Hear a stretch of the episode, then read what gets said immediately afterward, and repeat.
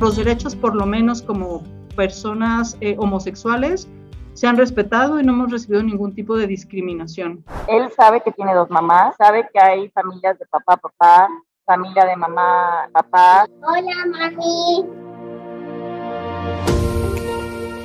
Esta es la voz de Ricardo, un niño de 5 años en México que para decirle mami o mamá a Palmira y a Gaby le tomó 5 años. Ellas batallaron en contra de muchos pronósticos para poder adoptar a este niño que llegó en condiciones vulnerables a una casa hogar en su México muy lindo y querido. Esta es mi conversación con la pareja que, orgullosamente, me dicen ellas, se han ganado el título de la primera pareja lesbo maternal, legalmente casadas, que le da su apellido oficialmente a un niño en Jalisco, el cuarto estado en México que no solo permite la adopción homoparental, sino que considera que privilegiar los derechos de la niñez es tema muy importante. Aquí mi charla con esta familia. Y Sofía sabe que la amamos. Este es el sonido del amor y este el de la esperanza. Bienvenidos a Xiomara en 360, el podcast. Soy Xiomara González Correa, periodista de la televisión nacional en Estados Unidos. Mi enfoque, contar y reportar historias de carácter social. Mi vida profesional se la dedico a los animales y a los niños. Historias reales, gente real, sonidos que despiertan y motivan. Porque si aprendemos de los más inocentes y auténticos, probablemente nos hacemos más sabios vulnerable, algo despistada. Obsesiva y madre adoptiva y de crianza temporal. Comparto historias de los que cuidan seres desprotegidos de otros, incluyendo animales frágiles. Porque cuidar te hace cuidarte, perder te hace ganar, llorar quizás luego te hace sonreír, aprender y comprender te hace amar y mejor aún, actuar. Aquí estamos para expresar, no para impresionar. Cuento historias con propósito de gente con persistencia de mosquito, paciencia de hormiga, lealtad de perro y desapego de gato. Gracias por estar aquí. Xiomara en 360. I can, you can, we can.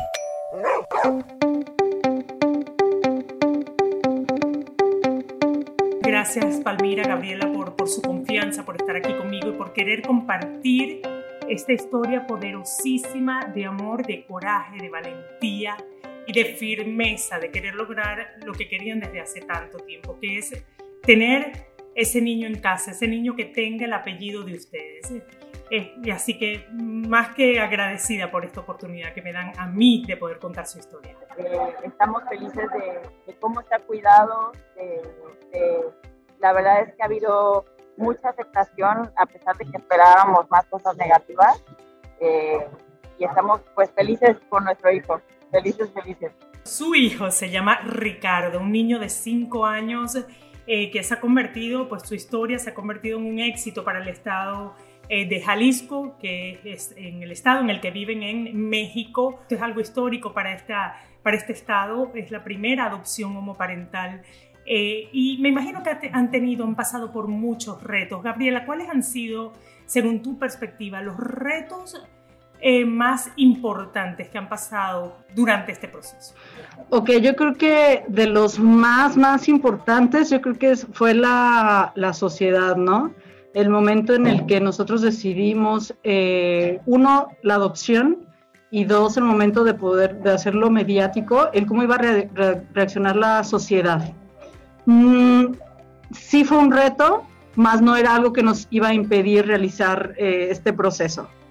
Otro de los retos a lo mejor fue el propio gobierno, ¿no? El saber si nos iban a apoyar, si el mismo gobierno nos iba a discriminar. Eh, ese fue otro reto, enfrentar realmente cómo se encuentra ahorita el gobierno que afortunadamente nos apoyó en todo momento. Al principio sí no sabían cómo reaccionar, qué hacer, sin embargo, al final nos dieron luz verde para continuar como cualquier otro ciudadano con nuestros trámites.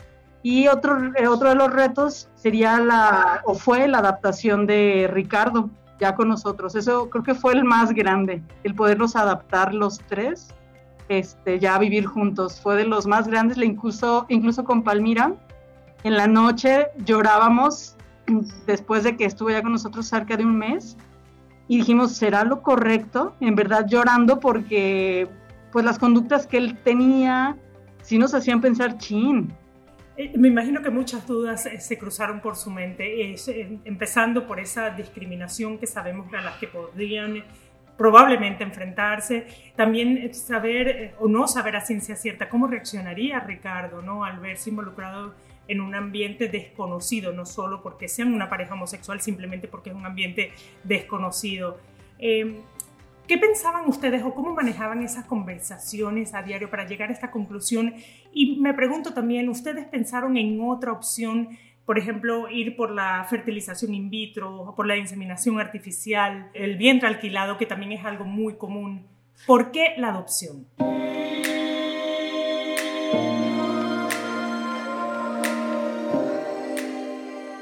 Mira, eh, no lo teníamos pensado, muchas veces platicamos después de que nos casamos el que queríamos tener hijos y sí queríamos, pero lo veíamos como algo súper lejano, como ya que se me vaya a pasar el tren, dicen acá en México, ya vemos eh, antes de que se me pase el tren si vamos o no vamos, ¿no? Eh, porque queríamos disfrutar mucho nuestro matrimonio, nuestra nueva vida en pareja, eh, viajar, nos encanta eh, salir a, comer, a tomar un vinito, pero lo, lo, de la adopción llegó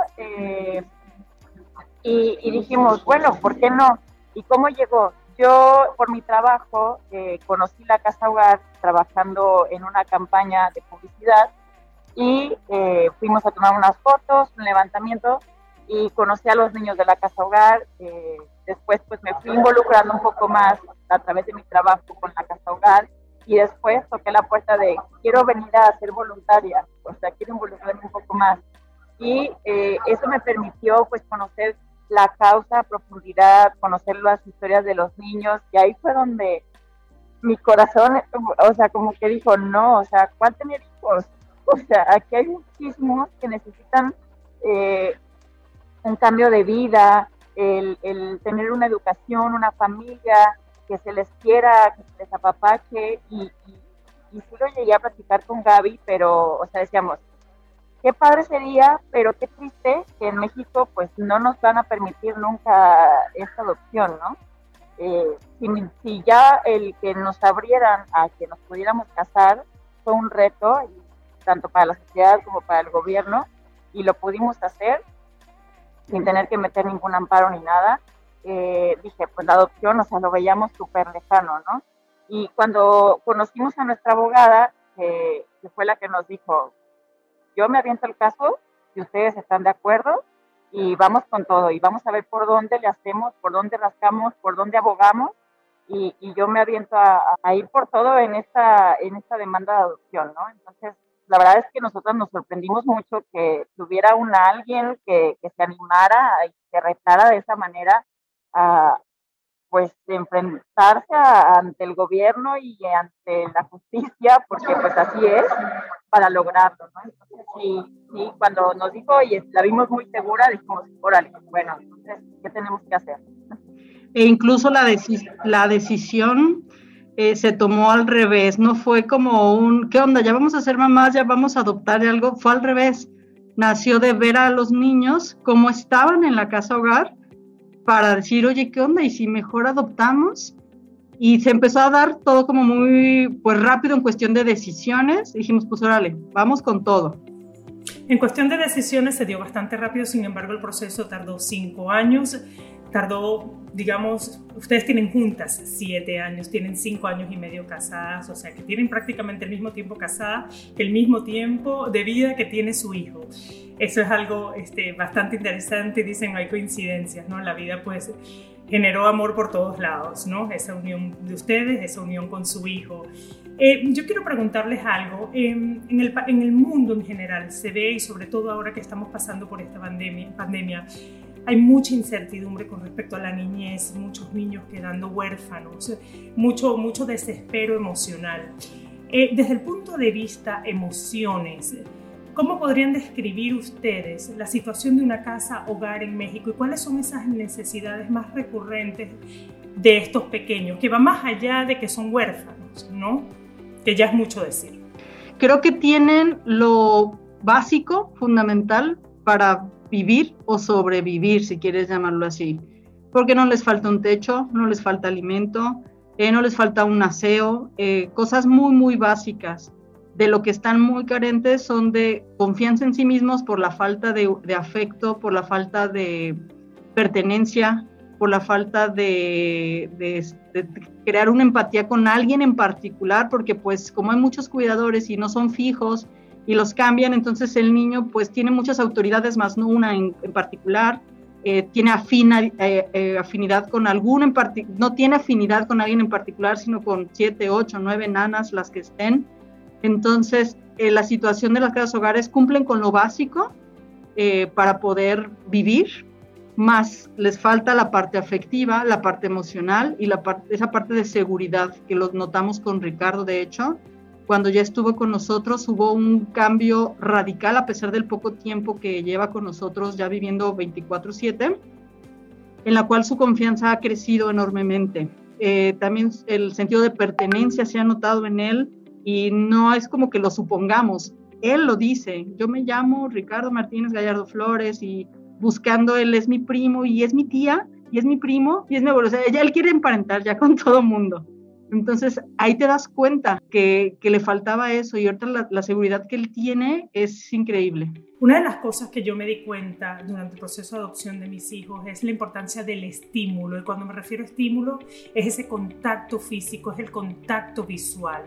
Y quiero saber, Palmira, ¿qué, tanta, eh, ¿qué tanto contacto tuvieron ustedes con su hijo antes de adoptarlo, porque fueron cinco años, lo conocieron y estuvieron cinco años tratando de llevárselo a su casa, tener ese contacto, a dormir, a abrazarlo, a bañarlo, a cuidarlo, a papacharlo, como dicen ustedes. Cuando yo lo conocí tenía un añito y cuando iba a la casa hogar, o sea, ya hasta me sabían, Ricardo está en el comedor, Ricardo está en el jardín, entonces ya iba directo a, a, estar con él, a jugar con él, a papacharlo, pues porque eran los momentos que yo podía y que Gaby en su momento también cuando se unió contigo a, la casa hogar, que, que, podíamos darle eh, algo a él, ¿no? Y, ya cuando empieza a tener convivencia con nosotras, a pesar de que ya tenía cuatro años, o sea, si íbamos a comer, él buscaba que le, que le diéramos en la boca, ¿no? O sea, como si fuera un bebé, había como esta parte de retrocesos, que incluso la psicóloga nos dijo que era eh, súper normal, eh, y, sí, o sea, si, hacía un berrinche, si lloraba, buscábamos esta parte de ponernos al nivel, que nos viera, hacer contacto, para que tratar de transmitirle esta seguridad, confianza, tranquilidad y que él buscara tranquilizarse, ¿no? Que también la, la psicóloga por, eh, nos explicaba que por esta falta o ausencia de, de contacto, de cariño, ellos no, no, o sea, que iba a ser como un proceso el que ellos pudieran, o él pudiera eh, entender que eso que yo estaba haciendo era para que se tranquilizara. Entonces, tienes que darle su espacio y cuando él solito esté listo, él va a venir a ti. Entonces, fuimos trabajando en todo eso ya que empezó a vivir con nosotros. Entonces, sí, sí es, es un cambio muy fuerte, ¿no? Cómo, cómo tú quieres entregarte al 100% al niño, pero también el niño tiene sus procesos, sus momentos, y tienes que irlo llevando de la mano eh, en este proceso que él no tuvo desde, pues, quién sabe si desde la panza, ¿no?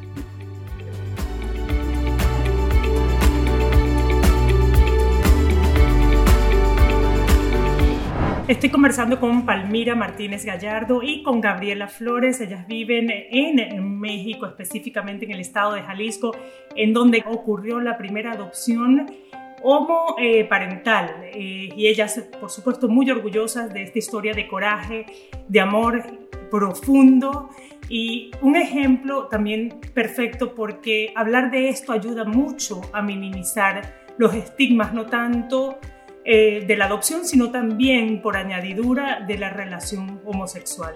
Quiero entender qué le dicen a su hijo con respecto a esta situación. Él está llegando a esa etapa en la que los niños quizás van a discriminar, en la que los niños le van a preguntar por ese papá, que es esa figura típica que conocemos en la sociedad, ese padre, ¿no? Eh, ¿qué, le están contando a, a Ricardo? Fíjate que él tiene muy claro que tiene dos mamás y en la escuela hasta ahora, la única pregunta que le han hecho a algún compañerito es de, ¿y tu papá? él dijo, yo tengo dos mamás, ahí quedó. O sea, no hubo como más, eh, hasta la maestra se sorprendió de que volteó y así como que para ver qué pasaba, qué respondían, y no hubo más allá, ¿no? Está, ahorita el, eh, Ricardo está, debería de estar en tercero de 15, pero por, eh, pues por el mismo retraso que trae escolar de la casa hogar, decidimos que se quedara en segundo de kinder, entonces está con compañeritos más chiquitos, entonces todavía no hay como esta parte de cuestionar todavía tanto. él sabe que tiene dos mamás, sabe que hay familias de papá, papá, familia de mamá, papá, familia donde están las abuelitas o está el abuelito eh, o algún otro familiar, ¿no? O sea, eso sí se le hemos explicado, aunque todavía no lo entiende detalladamente, pero sí le explicamos, ¿no? Eh, y también que está creciendo y está conviviendo en un contexto en donde nuestras amistades, tenemos amistades heterosexuales, tenemos eh, amistades lesbo-maternales o homoparentales. Entonces, él está creciendo dentro de esta apertura también y de esta eh, inclusión. Entonces, y justo eh, se alinearon los planetas, pues porque nosotros queríamos que, que su contexto fuera muy, muy normal, muy común entonces que él no se viera diferente en ningún momento. Él en este momento está recibiendo algún tipo de terapia, algún tipo de, de, proceso eh, de ayuda psicológica para el momento en que llegue alguien que le hagan, como, le, como dicen, ¿no? el bullying o que, que, haya una burla referente a este tema. La psicóloga está este, con nosotros, trabajando con nosotros. Nos dijo, el primer paso es trabajar con ustedes para poder entenderlo, para poder dirigirlo y todo con esto de la este, cuarentena y todo, no ha tenido él un contacto físico con la, la, psicóloga, nos dijo que vamos a empezar a hacer algunas videollamadas para que él se familiarice. Este, pero ahorita la terapia es para nosotras. Nos va indicando por dónde, qué decirle, hasta dónde decirle, este, las indicaciones que sean cortas. Nos dan muchos tips, sobre todo para el control de sus emociones, los cuales las, los tenía desbordados y no sabía exactamente si estaba feliz, triste o enojado, ¿no? Entonces realmente la terapia es para nosotras por el momento y ya posteriormente ya va a ser para él. Le hablarán, supongo, conforme a su edad. Yo les pregunto algo, desde el punto de vista legal, ¿qué creen ustedes que le falta al mundo para obtener quizás los mismos derechos de los heterosexuales? Pues mira, afortunadamente vivimos en un país mmm, pues no tan radical, ¿no? Porque sabemos que existen otros países que hasta con la muerte es penalizado el que tengas otra orientación sexual. Entonces, afortunadamente vivimos en un país que no. Sí nos falta mucho apoyo a lo mejor por parte del gobierno para no estar, no tienes necesidad de estar metiendo amparos para poderte casar. Este, entonces, yo agradezco estar en este país y gracias a que nos vamos también con un proceso eh, muy limpio, muy claro, eh, muy puntual, entonces yo estoy satisfecha con esa parte. Yo creo que lo que realmente no es el, rollo legal, sino a lo mejor la parte de la sociedad. Yo creo que el, cambio es en la sociedad para que se puedan dar cambios ya a nivel eh, legal en muchos otros estados, como lo, como lo es Jalisco, que Jalisco es un, le dicen aquí que es un estado, es muy mocho, es muy doble moral. Entonces, cuando yo, yo soy de la Ciudad de México, Llego aquí y empezamos con el proceso e incluso ahorita que estamos dando las entrevistas referente a que somos dos mujeres, sí me cuestiono por qué tengo que, o sea, por qué es wow, ¿sí me explico? Si debería de ser algo, una adopción más. Yo siento que más que por el asunto de que seamos una persona del mismo sexo, la situación o lo que el cambio realmente legal que podría tener a nivel de, México es el poder tener a los niños liberados jurídicamente a tiempo. Porque creo que ese es el problema, el que los niños se quedan rezagados en las casas hogares por falta de una liberación jurídica, por falta a lo mejor de personal capacitado, por cantidad de personas trabajando en eso. Eh, nos ponen un ejemplo muy, la, la abogada, este, si un niño fue eh, retirado de una familia por violencia y a lo mejor el papá se fue a otro estado y la mamá está aquí y para poder conseguir sus firmas y todo, para poder liberar al niño, se lleva cuatro, cinco, seis años. Y ese tiempo el niño está institucionalizado, ¿no? Independientemente de lo que haya pasado por haberlo extraído de ese núcleo familiar. Entonces yo creo que aquí lo importante sería eso, pensar más en los niños que se encuentran institucionalizados y no rezagar sus casos o darles carpetazos y que queden ahí y que llegue otra administración y diga, ay, mira, me encontré este, ¿qué onda con esto? Entonces yo creo que por ahí va el asunto. Los derechos, por lo menos como personas eh, homosexuales, se han respetado y no hemos recibido ningún tipo de discriminación. Yo siento que va más por el asunto de que los niños se encuentren liberados a tiempo y se tenga el personal capacitado para tenerlos listos, porque hay muchas familias que pueden recibirlos de inmediato. En Estados Unidos, por ejemplo, en varios estados, eh, en muchos casos interviene la iglesia y la iglesia le niega el proceso de ser estos niños acogidos por padres eh, eh, de la comunidad LGTBQ se los niegan porque no está alineado a sus creencias. ¿Cómo percibes tú la intervención de la iglesia en estos casos cuando los niños tienen necesidades y padres como ustedes, personas como ustedes, homosexuales o de esta comunidad, quieren, tienen todas las ganas de ayudar y apoyar a estos, a estos menores, en estado vulnerable además? Así es, pues mira, en ese tema yo creo que también tiene que haber una apertura de la iglesia en algún punto, inclusive el mismo Papa lo dijo, o sea, estamos excluyendo a una generación nueva o a, nichos de personas que en este caso eh, eh, las personas LGBT, más, eh, las estamos alejando de la iglesia con todas las mismas restricciones que nosotros impusimos, ¿no? obviamente, mm, yo creo que en unos años sí tiene que haber algún cambio de parte de la iglesia, no creo que sea en el corto plazo, y, de verdad me entristece que la iglesia nos rechace, que la iglesia busque en todo momento eh, tapar y tapar y tapar algo que es real y algo que oh, no, nos, no nos hace malas ni peores personas. Chicas, amor es amor. Eh, y como dice incluso la misma, la misma iglesia, ¿no? Y como dice la misma Biblia, hay que cuidar al pobre y al vulnerable. Y eso es algo que ustedes han hecho con el corazón, ha sido una decisión.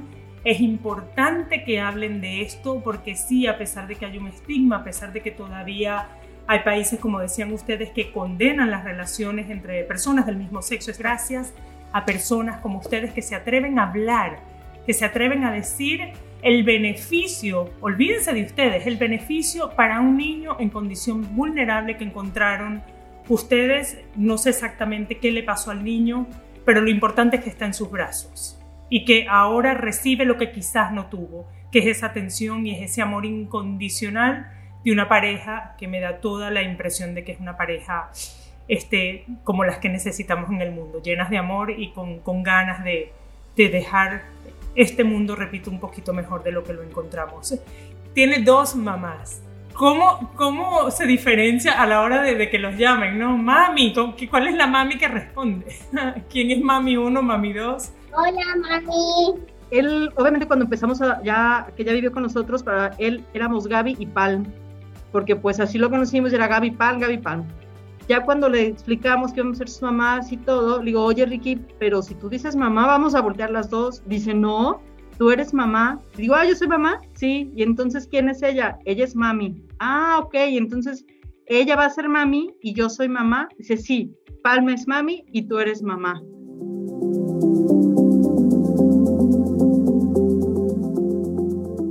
Esta historia de ustedes ha sido difundida eh, por muchos periódicos eh, y les pregunto, ¿qué piensan hacer con toda esta información para que no se duerma algo tan importante?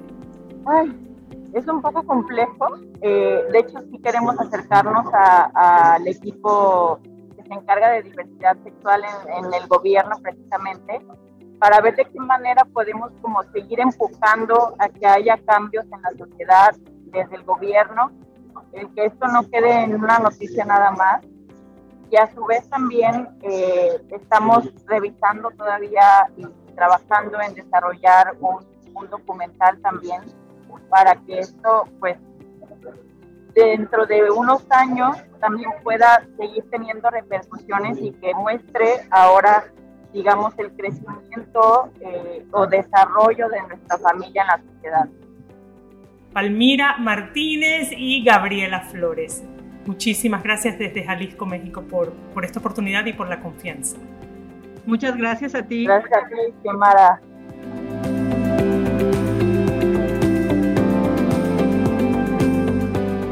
Ricardo Martínez Gallardo Flores. Hola, mi amor. ¿Cómo estás? Hola, mami.